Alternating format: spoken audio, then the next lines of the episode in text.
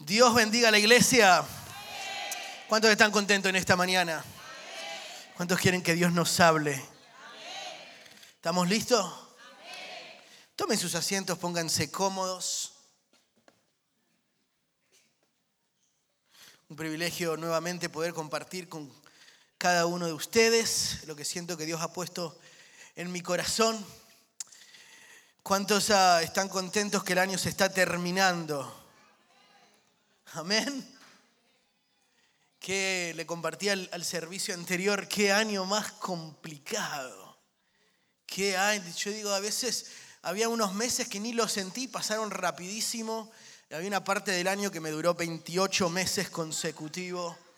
Y yo digo, Señor, no aguanto más, necesito ver tu gloria en este 2024. Estoy contando los días, estoy creyendo de que Dios nos está mudando. ¿Cuántos quieren ser mudados a otro nivel? Amén.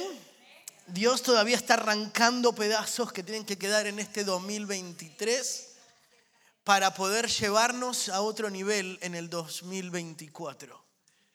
Hay cosas que Dios no puede permitirnos entrar en el otro nivel, que tienen que quedar acá. Y al menos que las soltemos, nunca vamos a poder absorber lo que Dios nos tiene preparado. Amén. ¿Cuántos están listos? Aleluya. Vamos al libro de Éxodo capítulo 14, versículo 8. Una historia bastante conocida que es cuando Dios lleva por el proceso, o Dios está llevando al pueblo de Israel y lo empieza a sacar de Egipto hacia lo que sería la tierra prometida, Canaán. Cuando lo tenga, un fuerte amén. Empezamos con, vamos a leer los primeros dos, 14, 8 y 9. Dice, el Señor endureció el corazón del faraón, rey de Egipto, para que saliera en persecución de los israelitas, los cuales marchaban con aire triunfal. ¿Con qué aire marchaban? Ay, ese aire. ¿Cuántos hemos entrado a este país en ese aire triunfal? Ay, cuando uno pisa los Estados Unidos y uno dice, ay, que se agarren los 50 estados.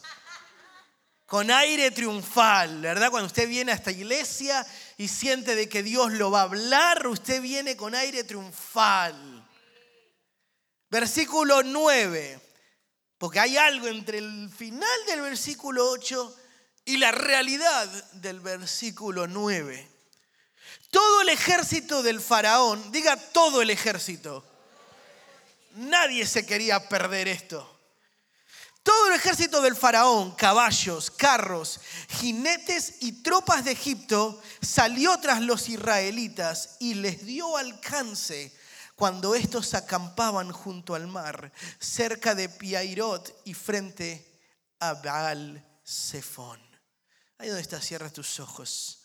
Espíritu Santo, gracias por citarnos a este lugar en esta mañana, por prepararnos para recibir lo que tú has puesto en mi corazón para poderle entregar a tu pueblo.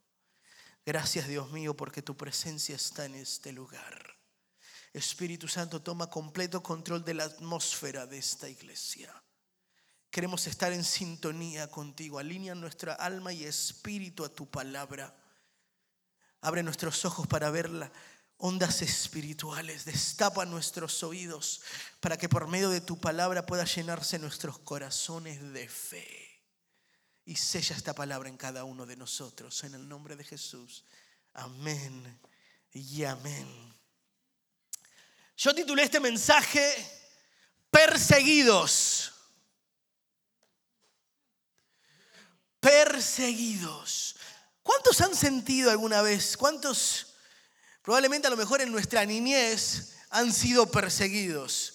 Ya sea donde jugábamos a la mancha, a la escondida, y te querían alcanzar y uno corría a toda velocidad, o cuando se soltaba algún perro y te perseguía, y ibas corriendo todo lleno de adrenalina, emoción, miedo, terror, ibas con todo O probablemente cuando te quería agarrar tu mamá y dice, si te alcanzo te reviento. Y uno ahí se ríen algunos culpables.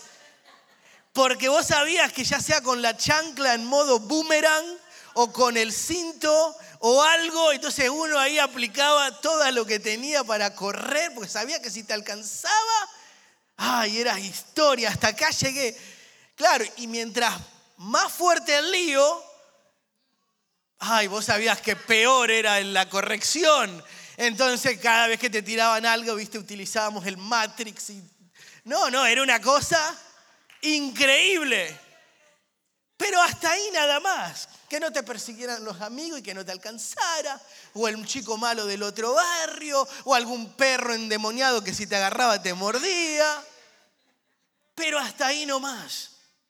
Cuando vamos creciendo, nos empiezan a perseguir distintas cosas.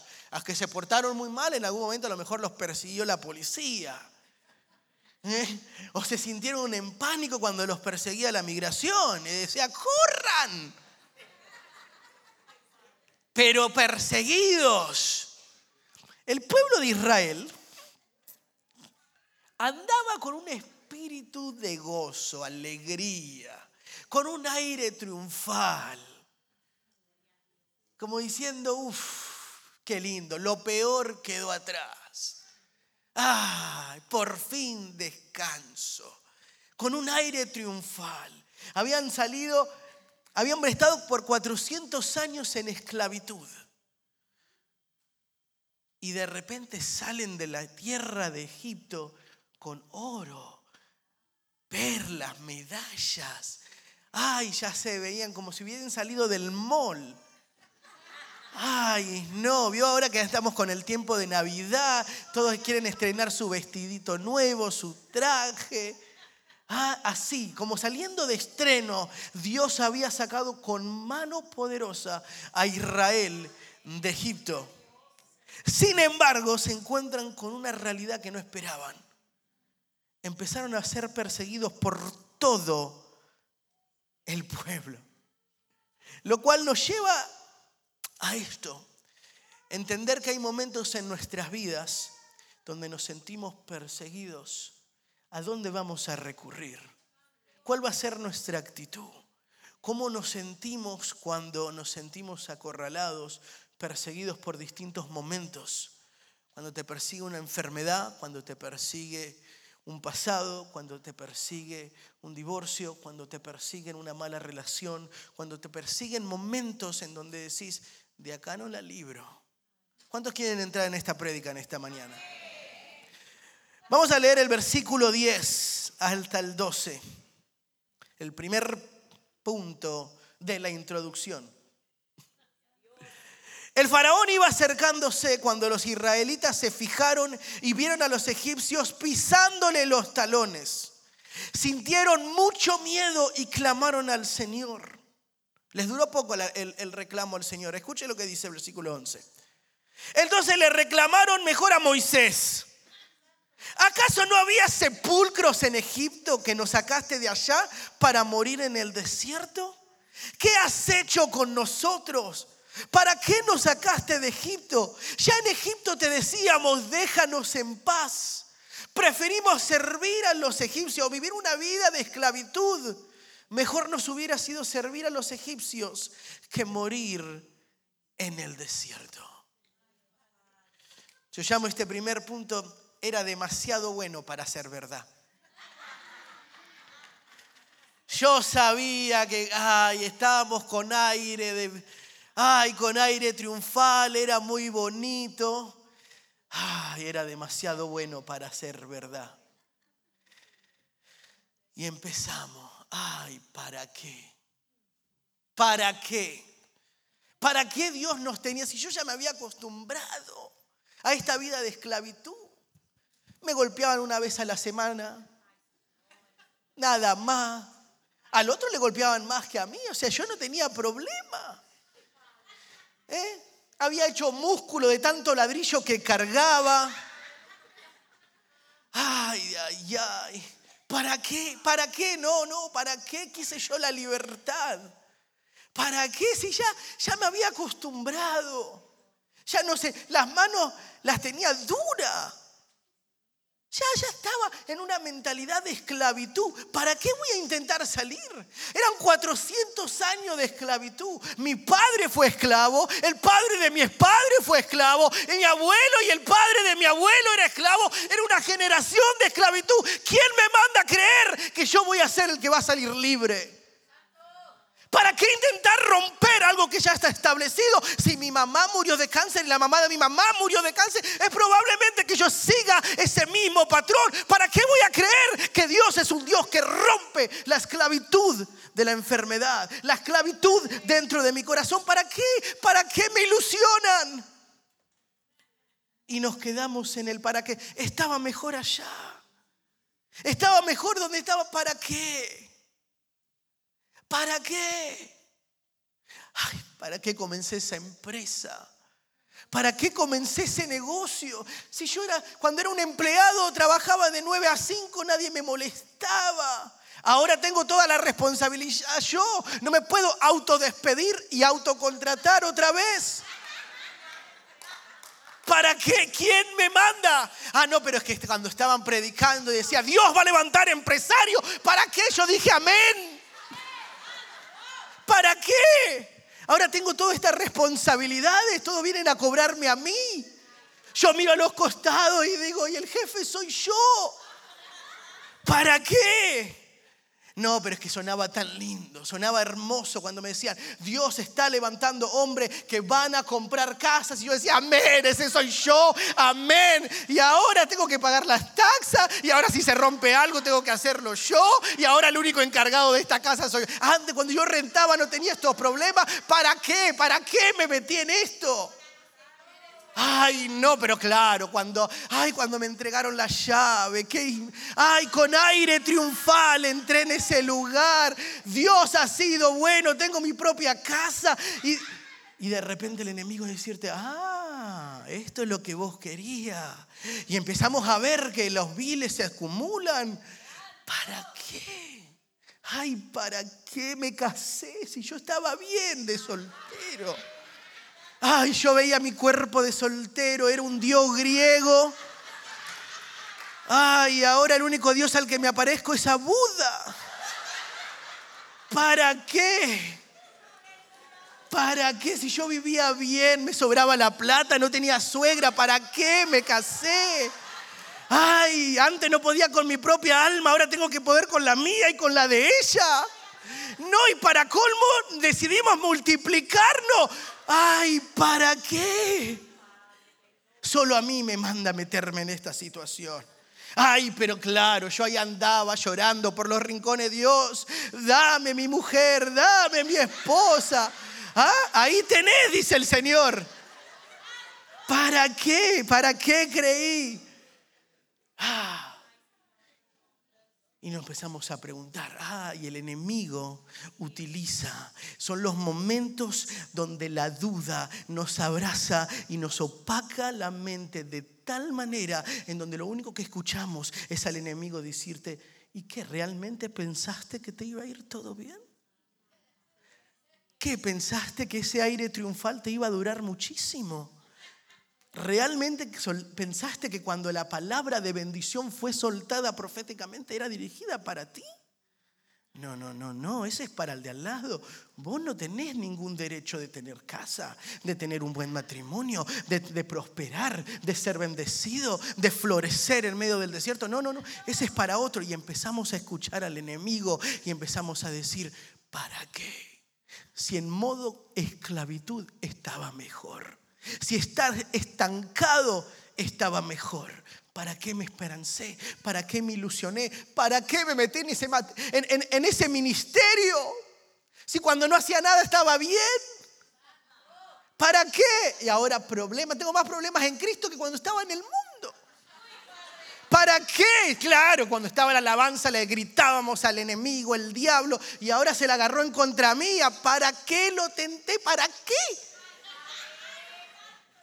Y nos creemos y nos las creemos como que el Señor nos abandonó Y el enemigo te empieza a hablar al oído y a decirte, ah, ¿realmente pensaste que Dios estaba contigo? No, no es así. Hubiera sido mejor que te quedes como esclavo. Por eso muchos prefieren andar con mentalidad de esclavitud, mantenerla. No, no, no voy a levantar las manos mucho todavía. No, no, no, no, no. Mejor así en esclavitud. ¿Por qué? ¿Para qué? ¿Para qué? ¿Para qué vine a Estados Unidos? ¿Para qué si tengo más deudas acá que cuando estaba en mi país? ¿Para qué? Desde que llegué solo viles y taxas, el IRS solo la tiene conmigo, quiere que yo pague todas las calles. Solo yo, a mí solamente me quiere cobrar, nadie más. ¿Para qué? Si allá estaba bien, allá no me preocupaba de nada. Yo era pobre, todos los demás eran pobres. Estaba bien. Ahora si yo no pongo luces de Navidad, soy el único Grinch de toda la cuadra que no quiso poner luces de Navidad. ¿Para qué me gané ese problema? ¿Para qué acepté el llamado de Dios? Si ahora tengo tanta responsabilidad, tanta guerra, ¿para qué? Y nos quedamos estancados en eso. Mejor hubiese sido que no hubiera ningún cambio. Mejor hubiese sido no ser liberado, no ser libre. Mejor hubiese sido que Dios no me hablase, que Dios no me hubiese llamado. Mejor hubiese sido quedarme ahí donde estaba antes que animarme a hacer algo distinto. Y muchos se quedaron atorados en eso en que pudieran haber hecho algo. Pero como todas generaciones anteriores fueron esclavizadas, mejor me quedo ahí. Y no se animan a salir del centro de esclavitud a donde Dios te ha librado. Y el Señor nos quiere hablar en esta mañana y decir, no quiero que te quedes con la queja que todos los demás se quedaron con el para qué nos trajiste, para qué sacamos, para qué me hablaste. Porque es tan lindo cuando cantamos y llevaremos tu gloria y todo. Y llevaremos tu gloria. Y de repente cuando Dios te dice, sí, exacto, esto es lo que quería, que lleves mi gloria, que te conviertas en un portador de presencia, de gloria, pero para poder ser un portador de gloria, de presencia, de llamado, hay cosas que tengo que quitarte, hay cosas que tengo que arrancarte, tengo que cambiarte el chip, te va a doler, pero porque esto es lo que vos estabas pidiendo. Y decimos, ¿para qué canté esa canción? ¿Para qué? No, no, no. Yo por eso no digo mucho amén, para que no. No digo esa palabra es para mí, hay que estudiar. El Señor dice, ¿cuántos se animan? Yo diría, es mejor morir intentándolo que preguntarme toda la vida qué hubiera pasado si me hubiera animado. ¿Qué hubiera pasado si le hubiera creído a Dios? ¿Qué hubiera pasado si Dios realmente le creo? Lo cual nos lleva a nuestro segundo punto. Versículo 13 y 14. Mire lo que le responde Moisés. No tengan miedo. ¿Lo tenemos? No tengan miedo, le respondió Moisés. Mantengan sus posiciones que hoy mismo serán testigos de la salvación que el Señor realizará en favor de ustedes. A esos egipcios que hoy ven, jamás volverán a verlos. Ustedes, ustedes quédense quietos. La reina Valera dice, quédense tranquilos, que el Señor presentará batallas por ustedes. Esa es la fe activada. Moisés decía, me rehuso a creer que mi historia se termina acá.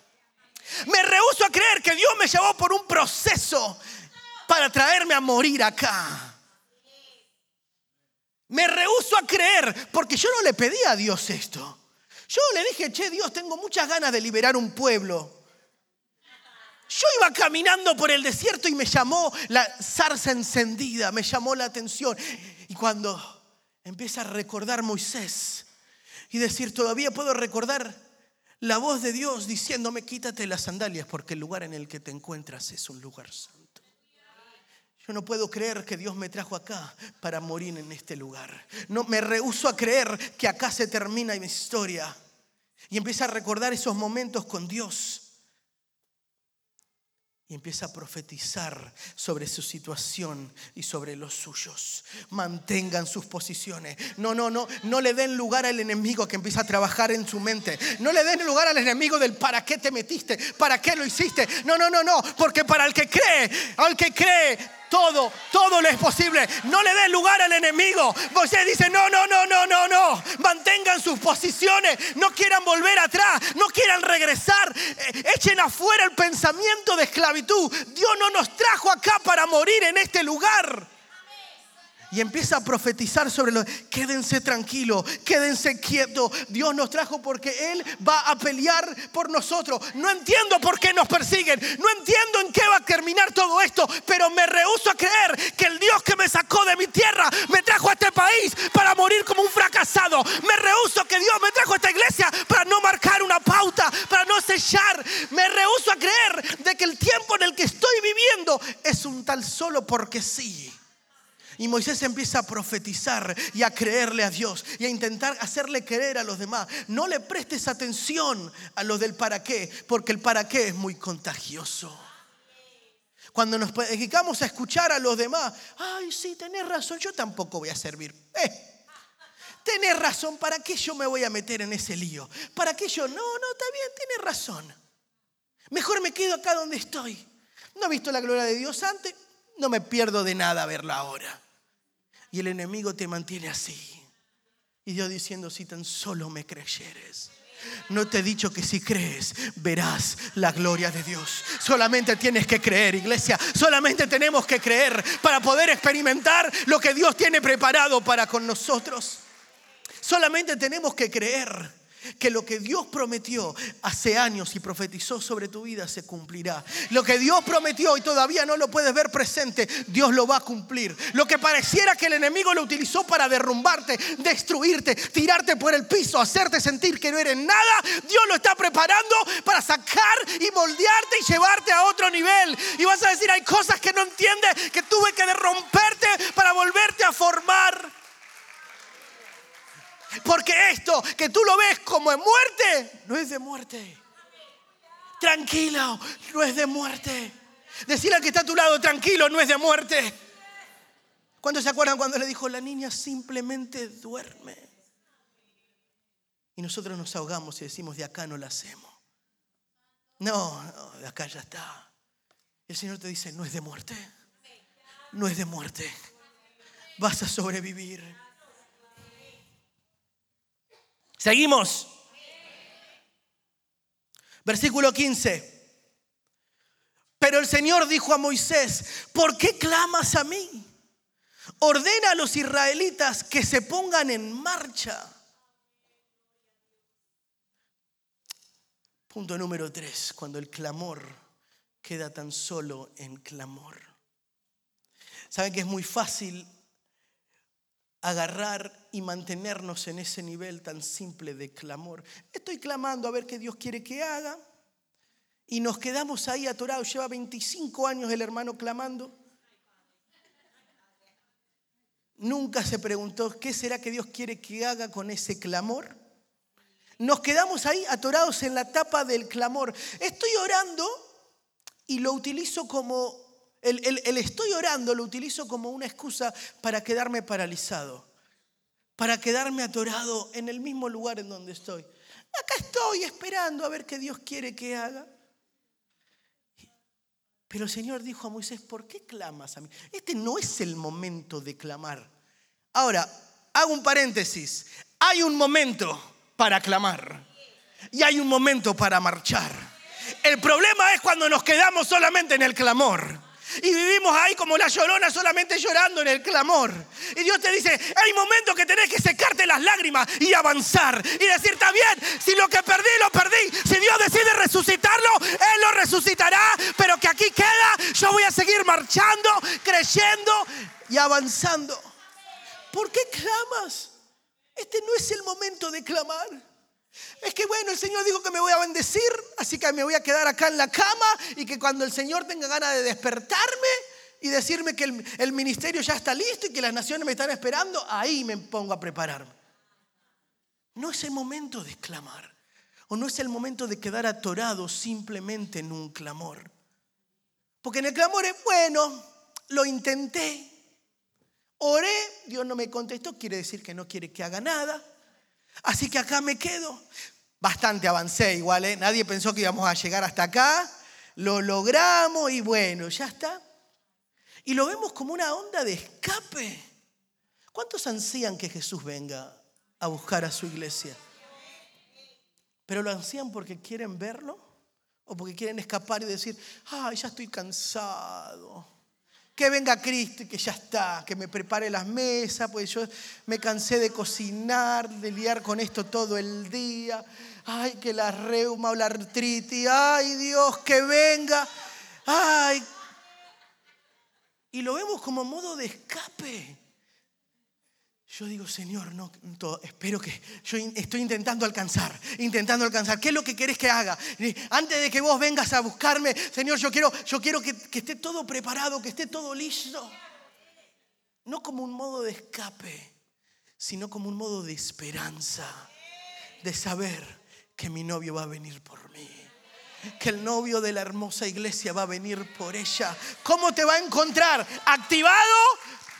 O en clamor, en marcha, esperando, creyendo que lo que Dios prometió lo va a hacer, o arrinconado en un lugar diciendo, en misericordia, y nos quedamos en ese modo. Ahora, hay momentos, y te lo repito, hay momentos que hay que clamar. Hay momentos donde hay que robar rodillas y decirle, Señor, si no me socorres tú, no me socorre nadie. Señor, clamo por mi hermano, clamo por mi hermana, clamo por mi finanzas. Señor, yo te lo entrego.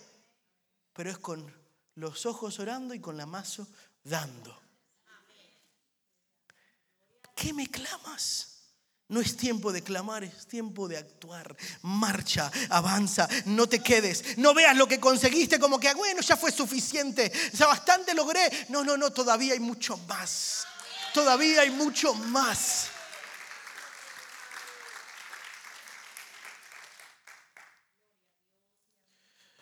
Mire las instrucciones, y ahí empiezo mi mensaje. Versículo 16.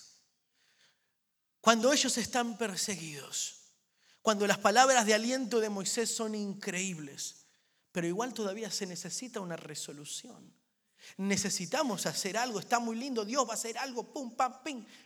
Pero ¿qué vamos a hacer?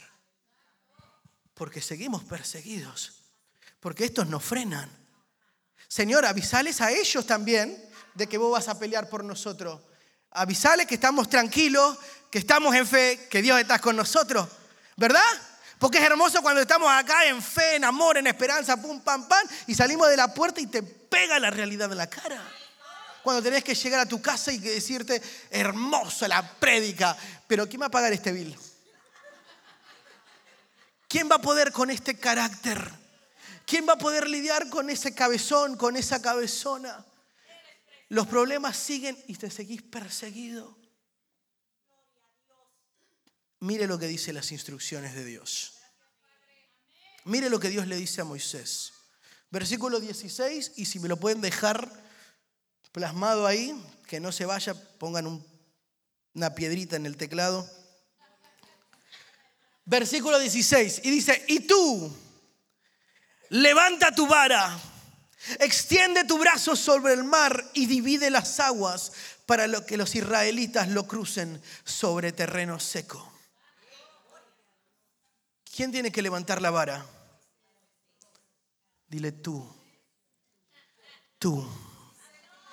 Tú. Tú. Tú levanta la vara. Tú. No la voy a levantar yo. No esperes que Dios venga a levantarte la vara. Tú. Tú. Levanta tú la vara. No lo voy a hacer por ti, dice Dios. Te va a tocar a vos. Es tu esfuerzo. Vas a tener que poner todo de ti. Me vas a creer. Vas a tener que esforzarte. ¿Vas a creer que Dios puede redimirte? Levántate. ¿Vas a creer que Dios puede hacer de lo imposible?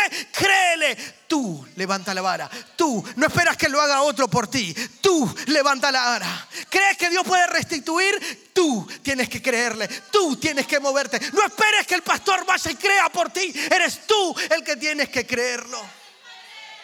Ese esfuerzo te toca a ti. Ese esfuerzo me toca a mí. Señores, que tengo, no tengo nada de fuerzas. Bueno, esperaremos a que vos sientas estás lo suficientemente fuerte para levantar la vara, pero no esperes que lo haga yo. Tengo 10, 15 años sin fuerza. Seguiré esperando a que tú decidas levantar la vara. Pero es que, ay, es que tantas veces lo intenté. ¿Me puedes llegar a creer? Tú levanta la vara. Hay cosas que yo debía hacer, dice el Señor. Pero hay pautas que te corresponden a ti. Hay pasos que te corresponden a ti.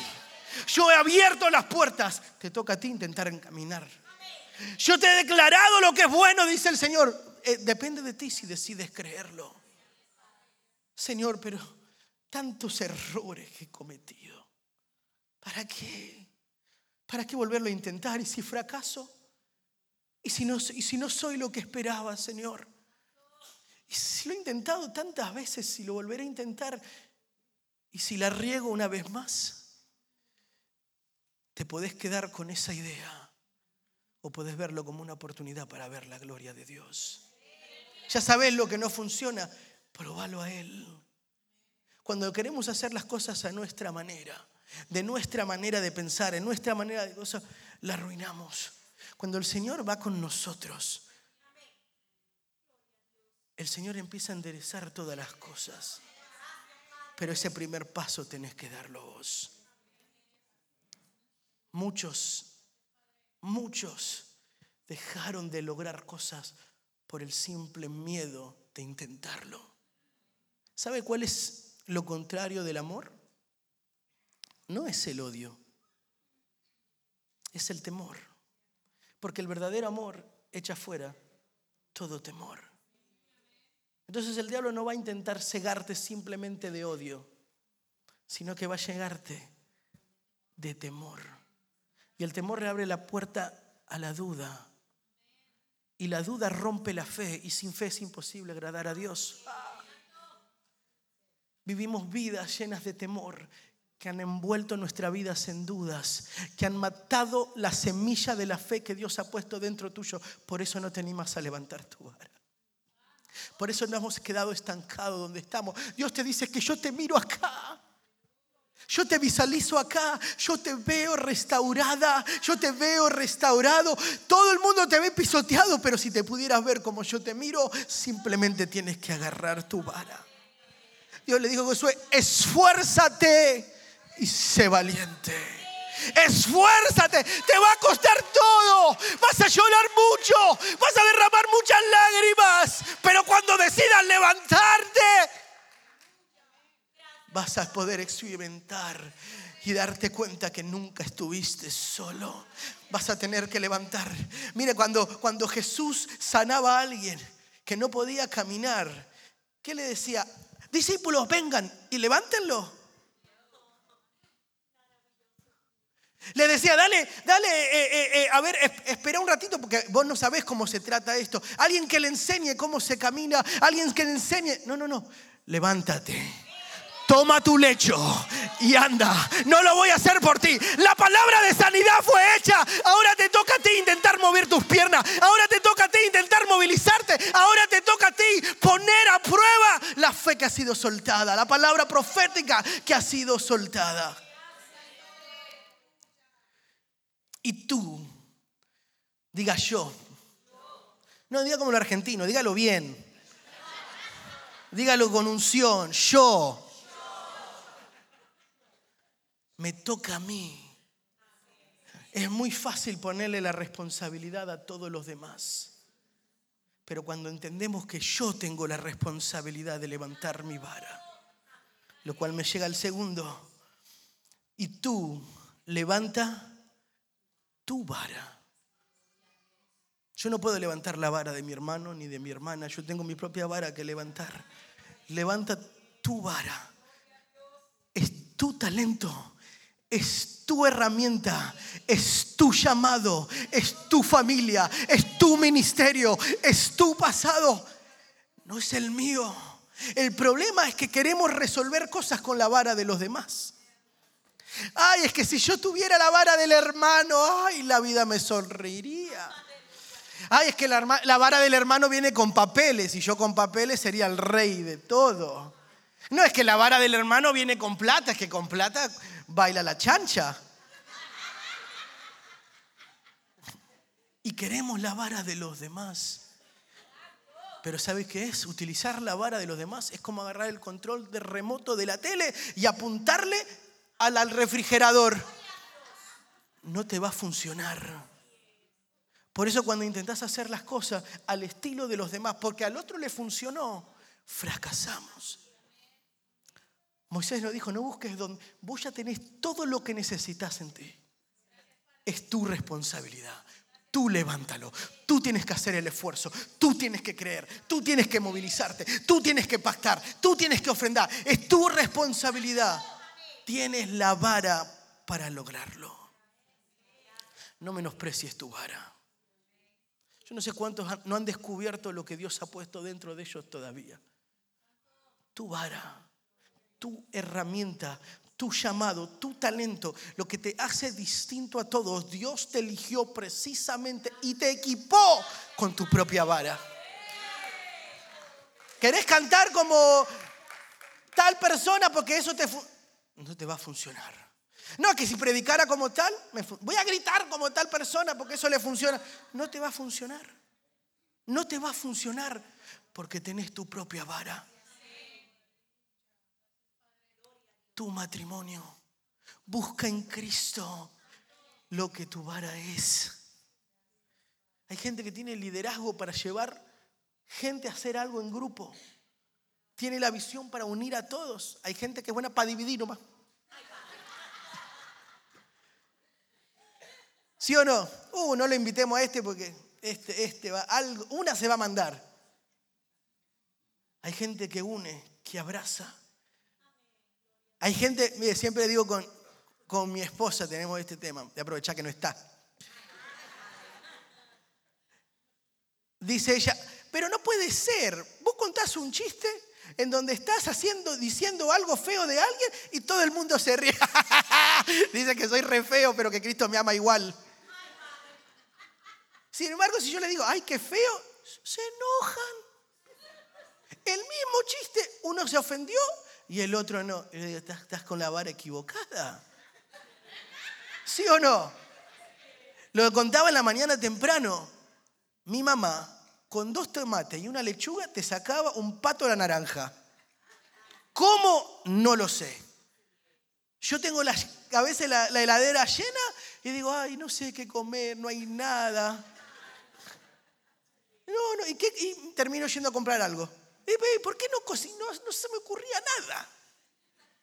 Hay gente que tiene el talento de que las cosas se le multiplican en las manos.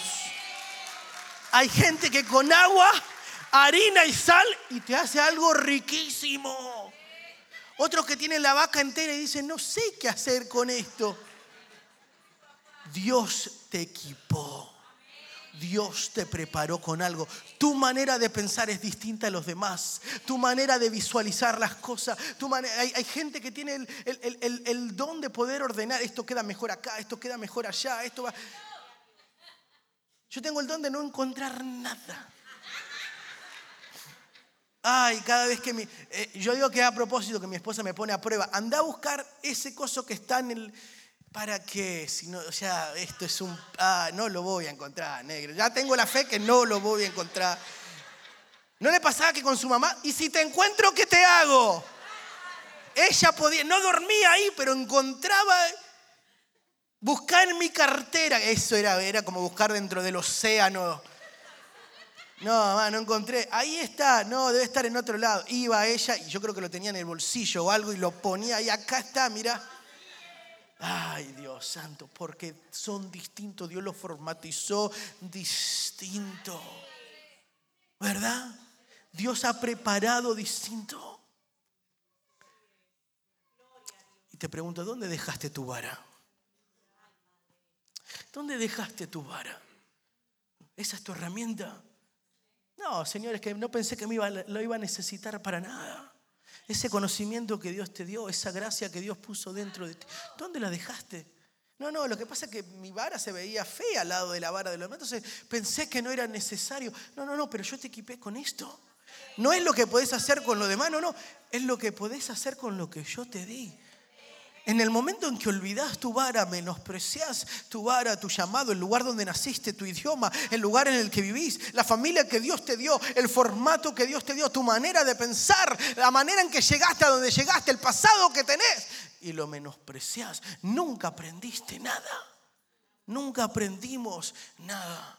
Y estamos como el profeta cuando estaba trabajando y dice que estaba trabajando uno y se le cayó el hacha y dijo, ay Señor, se me cayó el hacha y era prestado. Tu vara es prestada. Tu herramienta, tu talento, tu llamado es prestado. No hiciste nada para alcanzarlo. No tienes nada que hacer para menospreciarlo. Y un día estaremos delante de su presencia y Él te dirá, ¿qué hiciste con la vara que te di? No, se me cayó, pensé, no sabía que iba a hacer algo. Hoy el Señor quiere recuperar varas perdidas. Hoy el Señor va a levantar de al fondo de la mar donde al mucho se le cayó la vara que perdieron. Van a volver a enamorarse de su llamado. Van a volver a entender por qué Dios los llamó y para el momento en que los llamó y el propósito que Dios los llamó. ¿Cuántos están conmigo en esta?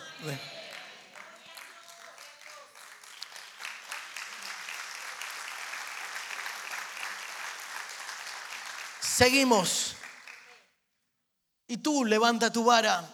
Extiende tu brazo. Extiende tu brazo. Apunta hacia tu destino. Visualiza dónde quieres ver que Dios te va a llevar. Ten en claro tu Canaán, apunta al lugar correcto. El problema es que tenemos la herramienta correcta, entendemos que de parte mía, pero andamos apuntando para donde no tenemos que apuntar. Y vuelvo al ejemplo del control remoto en el refrigerador. Es que esto no prende. Andamos con la herramienta correcta, extendiendo y apuntando hacia donde no debemos.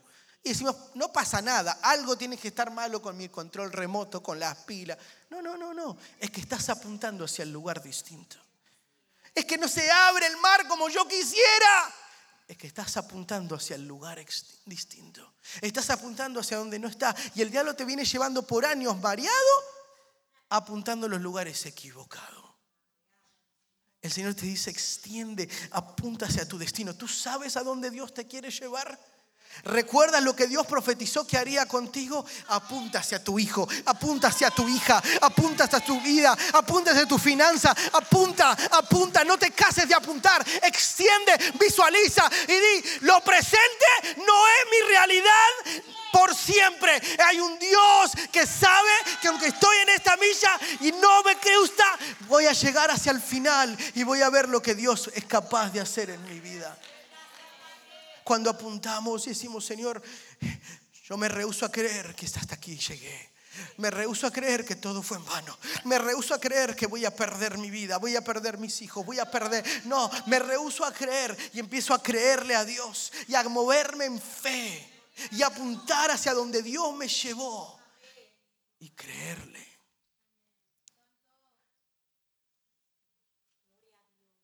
¿Hacia dónde se ha estado apuntando estos últimos años?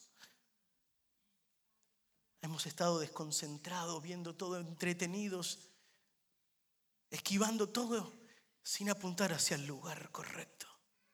Entretenidos con el COVID, entretenidos con las redes, entretenidos y nos hemos olvidado apuntar hacia donde dirigimos.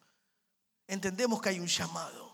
Entendemos que somos equipados y Dios nos habla todos los domingos y todas las veces que venimos delante de su presencia Dios te habla y te recuerda, pero seguimos apuntando al lugar equivocado.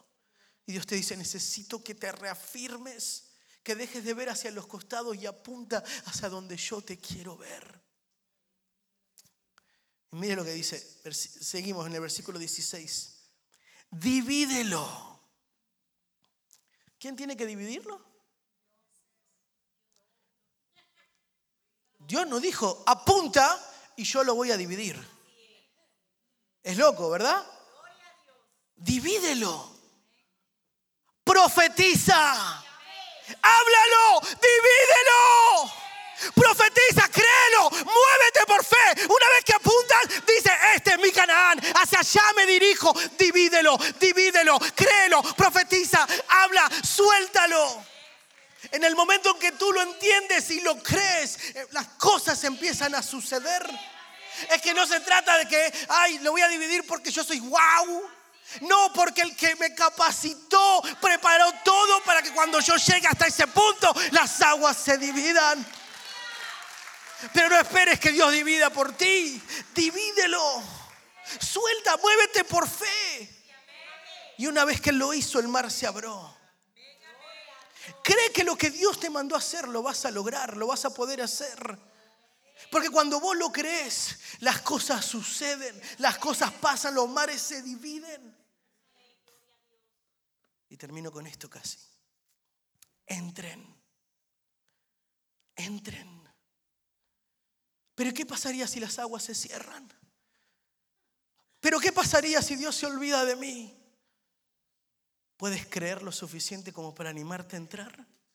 A empezar a caminar hacia donde Dios prometió que llegarías. No podemos quedarnos solamente en intenciones. No podemos quedar simplemente en palabras. ¿Y si las cosas, y si Dios no me mandó a caminar? Ese es el diablo, always poniendo dudas entre nuestro. Todo el tiempo. Ah, ¿y si Dios no te dijo que entraras? Y empezamos a ver, así como Simón Pedro cuando se saltó a caminar y empezó a ver la tempestad y empezó a dudar y se pensó hundir. ¿Y si Dios se olvida de mí? Entra, entra. Es que el túnel se ve muy oscuro. Mejor espero a que Dios venga y ponga focos, ilumine el túnel y después entro a caminar. No, no, no, no, no, no. Entra, entra, entra que cuando más oscuro se mire, yo empiezo a abrir todas las cosas. Entra, entra.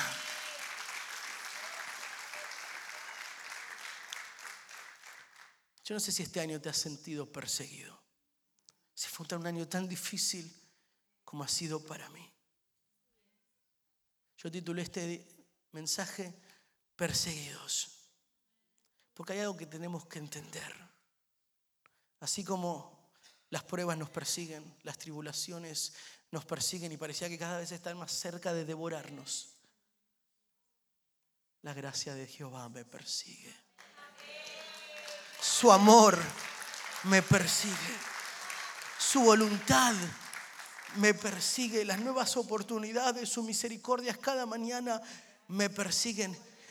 Dice la Biblia que el buen pastor soltó las 99 para perseguirme a mí, para perseguirte a ti. Él te viene persiguiendo a su montón. Él te viene persiguiendo a su montón. Qué hermoso que el Dios creador de los cielos y la tierra decide perseguirte. El Señor no tomó la actitud de, bueno, ya tengo 99 ya con eso es suficiente. No, no, no, no, Él tiene un propósito contigo. Nosotros sí, nosotros, ah, no, que me voy a, arriesgar las 99 por ir por una. No, pero el Señor no te miró así como un riesgo. Él dijo, esa una es tan importante como 99. Tú eres tan importante como todo. Por eso Él te sigue hablando, por eso Él te sigue insistiendo, por eso Él sigue persiguiéndote. Las pruebas, los fracasos están ahí comiéndote los talones. Y pensás que vas a morir en ese lugar. Pero más rápido te persigue la mano de Dios. Más rápido te sigue tu voluntad. Más rápido te persigue su llamado. Yo no sé en cómo te encontrás en esta mañana. Si estás en el proceso del para qué lo intenté, para qué lo hice, para qué intenté tanto si no he visto los resultados que quería? ¿Para qué me ilusioné si las cosas no se dieron como pensé que se darían? ¿Para qué? Mejor hubiese quedado estar así y no haber hecho nada. El Señor te dice, lo hiciste porque yo te impulsé a hacerlo. Y aunque así no haya sido, y nosotros por nuestro mal carácter decidimos hacer algo que Dios nos dijo explícitamente que no lo hiciéramos, su amor todavía nos persigue. Su perdón nos persigue. La ilusión de que Él nos ama nos persigue. Su amor es más grande que tus errores. Su amor es más grande que nuestras luchas. Su amor es más grande que nuestros viles, que nuestras incertidumbres, que nuestras dudas, que nuestros miedos, su amor nos persigue y nos alcanza.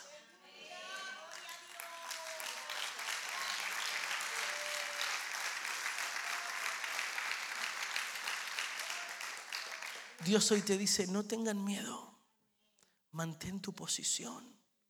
Hoy mismo serás testigo de la salvación que el Señor realizará en favor de ustedes. Y eso que vos ves, jamás volverás a verlo. Quédense tranquilos que el Señor presentará batalla por ustedes. ¿Cuántos pueden creerlo? ¿Cuántos pueden decir, Señor, es para mí? Acuérdese lo que significa decir amén. Después no diga, ¿para qué dije amén? ¿Para qué me comprometí? Sabe que el Señor cuenta con cada uno de ustedes. Él no te dio tu vara solo porque sí. No fue por error. Es porque Él cuenta contigo. Es porque Él cuenta conmigo. Ponte de pie.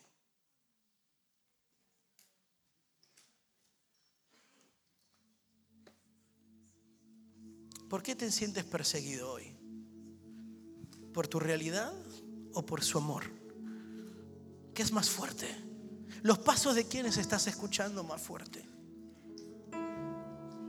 ¿Todavía le seguimos creyendo al enemigo de que vamos a morir en donde estamos? ¿O vamos a creer de que el Dios que nos sacó de la esclavitud nos va a llevar a donde prometió llevarnos? ¿Vas a poder creerle? Él te ha estado esperando. Muchos no se han quejado agarrar, ¿eh? Dios los perseguía y hacían como cuando le corríamos a mi mamá, esquivando golpes. Muchos esquivan llamados. Muchos por temor. Dice, ¿para qué? ¿Para qué si tanto fracasado mi familia? No voy a ser uno más. Y el enemigo te ha mantenido en una mentira. Pero el Señor te trajo en esta mañana, terminando el 2023, para decirte, recupera tu vara. Créeme, es mayor el que está en ti que el que está en el mundo. Es más grande. No se trata de lo lindo y fuerte que eres tú o lo hermosa que es tu vara, tu llamado y tu capacidad. Se trata de cuando Dios hace equipo contigo. Lo que tú puedes lograr cuando te das cuenta que Dios ya te capacitó para lograr y hacer lo que tienes que hacer. Se trata de poder entender lo que Dios ha puesto dentro de ti para poder cambiar el rumbo de lo que sucede a tu alrededor. Para poder cambiar la historia de tu familia, poder dejar legados en tus hijos, para poder hablar cosas que no son como si fueran para poder dejar de escuchar al diablo, poder extender la mano y decir, no importa lo que venga en contra mía, yo sigo marchando, yo sigo. O me moriré en el intento. Porque si el diablo me persigue, el amor de Dios me persigue más rápido. Aunque la prueba me persigue, Jehová iré, me alcanza más rápido. Él es mi seguridad.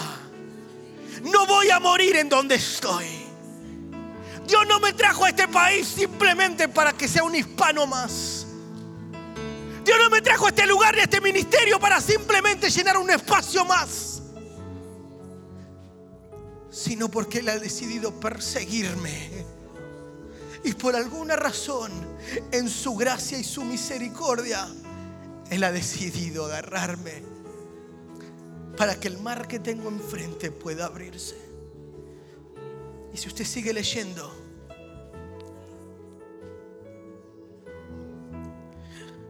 versículo 21, Moisés extendió su brazo sobre el mar. Y toda la noche el Señor envió sobre el agua un recio viento del que éste lo hizo retroceder convirtiéndolo en tierra seca. Las aguas del mar se dividieron. Los israelitas lo cruzaron sobre tierra seca. El mar era para ellos una muralla de agua a la derecha y otra a la izquierda. Ellos pasaron en seco. Y cuando el último israelita cruzó del otro lado. Cuando los egipcios entrando en el medio, Dios cerró las aguas. Y lo que una vez fue profetizado, lo que ahora ves, nunca más lo volverás a ver, empezó a suceder. Cierra tus ojos y empieza a visualizar y hablarle a lo que te persigue. Y empieza a despedirte de lo que te viene persiguiendo hace años. Y empieza a profetizar sobre ello. Y decirle, nunca más te voy a volver a ver. Dios no me trajo hasta acá para morir, sino para cruzarte. Fracaso. Intentaste todo lo que podías, pero no pudiste conmigo. El amor de Cristo me persiguió más rápido que tú. Diablo, intentaste, intentaste destruirme, romperme, hacerme pedazo, hacerme dudar. Pero no pudiste más que el llamado que arde dentro de mí.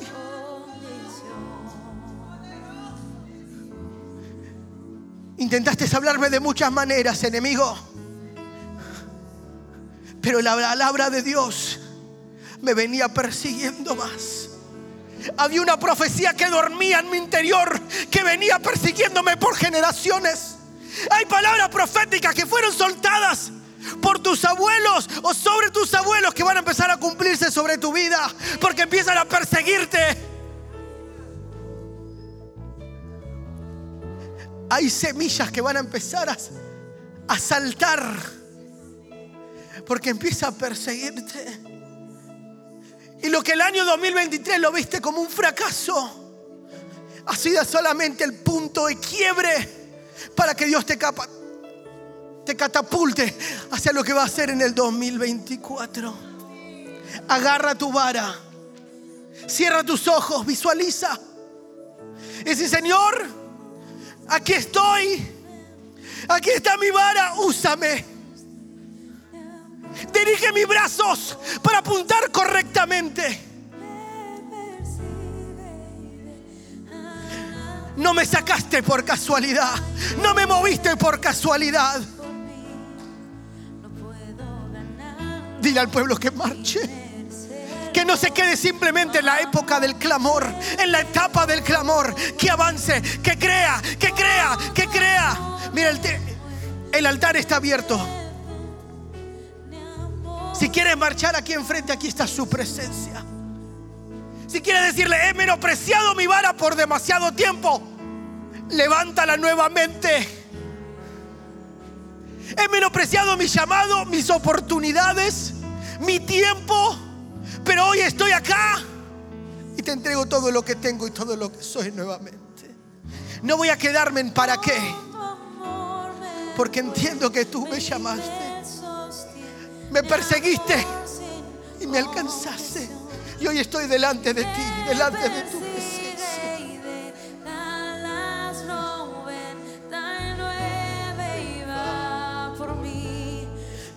Esta es tu oportunidad.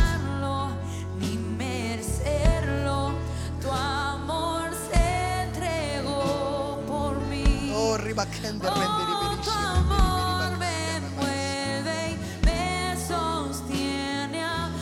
Si pudiera verte como Dios te mira. No estaría viviendo quejándote en el medio de tu desierto. ¿Entenderías que Dios vuelve a llamarte y decirte, fuérzate? Sé valiente. Cree. Lo voy a hacer contigo. Es contigo, es contigo, es contigo, es contigo, es contigo.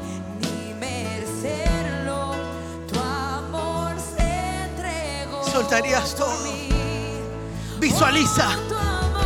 Empieza a profetizar.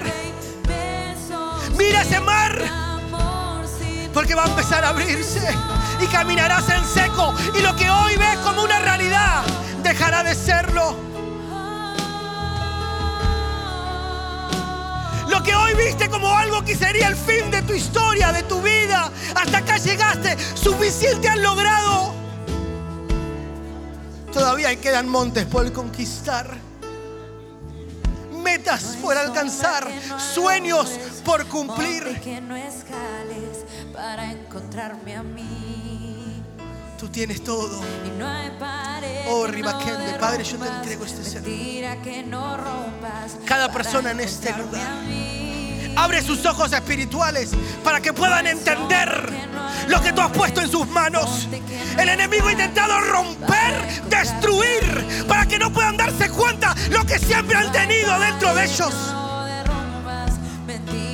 Resucita a los que estaban muertos. Él vuelve a encender llamados.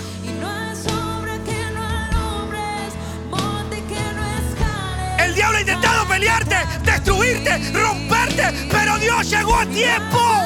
Él te alcanzó más. Oh, para Ribagende, encontrarme a mí. Y no hay sombra que no alumbres, El enemigo quiere taparte los oídos para que no te des cuenta. Pero se viene una nueva etapa. Dios te está girando. Está acomodando tu brazo para que empieces a apuntar al lugar correcto. Oh, Oh, Mamá, mamá, mamá, mamá, mamá. Dios empieza a equipar mano. Mano, mano llena, mano llena, mano llena, mano llena. Por mí no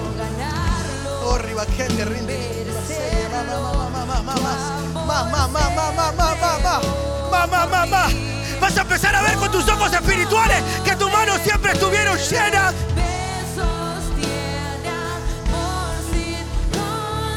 Uh, uh, uh. Hay un propósito contigo. Por eso el enemigo te ha hecho la guerra por tanto tiempo.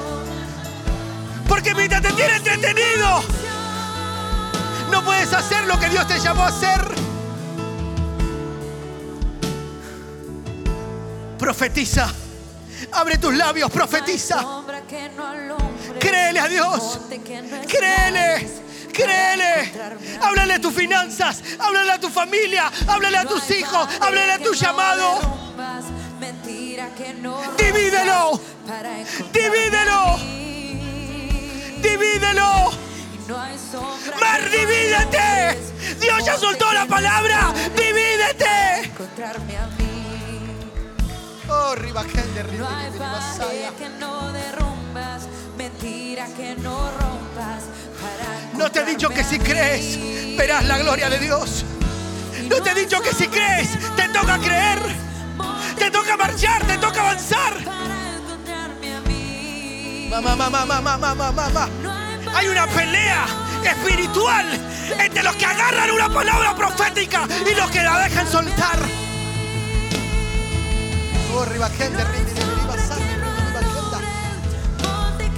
Uf, se están rompiendo yugos, yugos de esclavitud. El enemigo te ha intentado mantener en esclavitud, cegado, acostumbrado a esclavitud.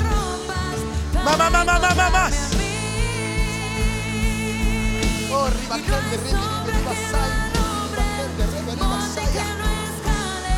Divídelo, divídelo.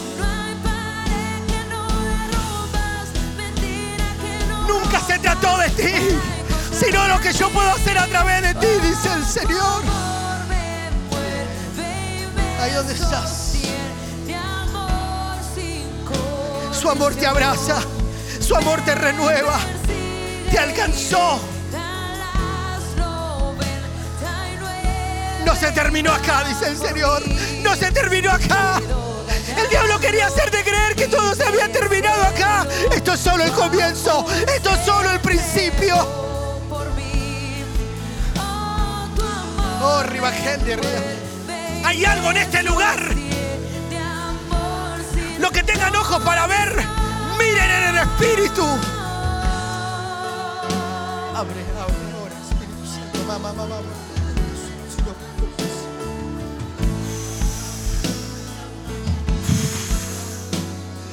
Sopla dentro tuyo. El Espíritu de Dios está soplando dentro tuyo. Oh. Hay cosas que Dios ha estado haciendo en ti. Que dice, tengo que romper para que este 2024 puedas entrar. con una mentalidad distinta. No una mentalidad de esclavo, no una mentalidad subyugada, sino con un aire triunfal. Vas a estar en el año con un aire triunfal, sabiendo que fue Dios el que te libertó, sabiendo que fue Dios. Oh.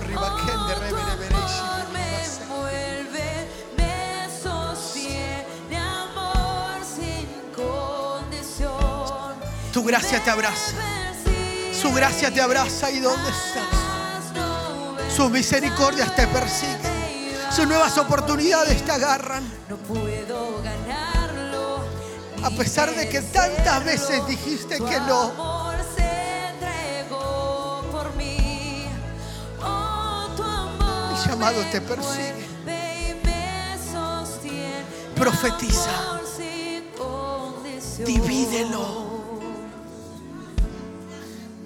Y faro de luz, tus ojos van a ver como de repente estás caminando en seco.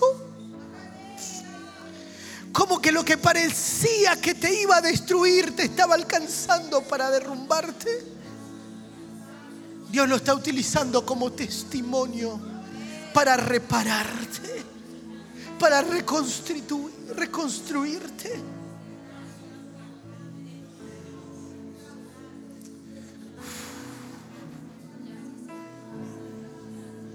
Y tú, tú, agarra tu vara, extiende tu brazo, divídelo. Y entra, entra, entra. Su presencia está en ese lugar. Déjate abrazar. Señor. Haz lo que tú quieras.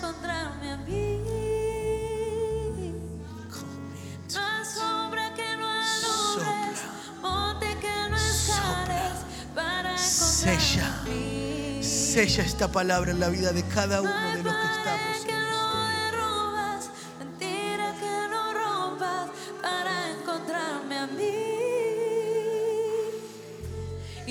Cuánto nos ama el Señor. Es tan grande el propósito que Dios tiene contigo, Diva.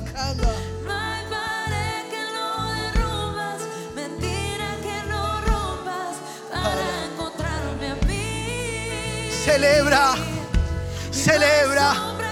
Díselo. No hay nada, pueda correr más rápido que su misericordia, que su gloria, que su gracia, que su favor. No importa cuán rápido yo avance, su gloria corre más rápido. Él te ha estado persiguiendo.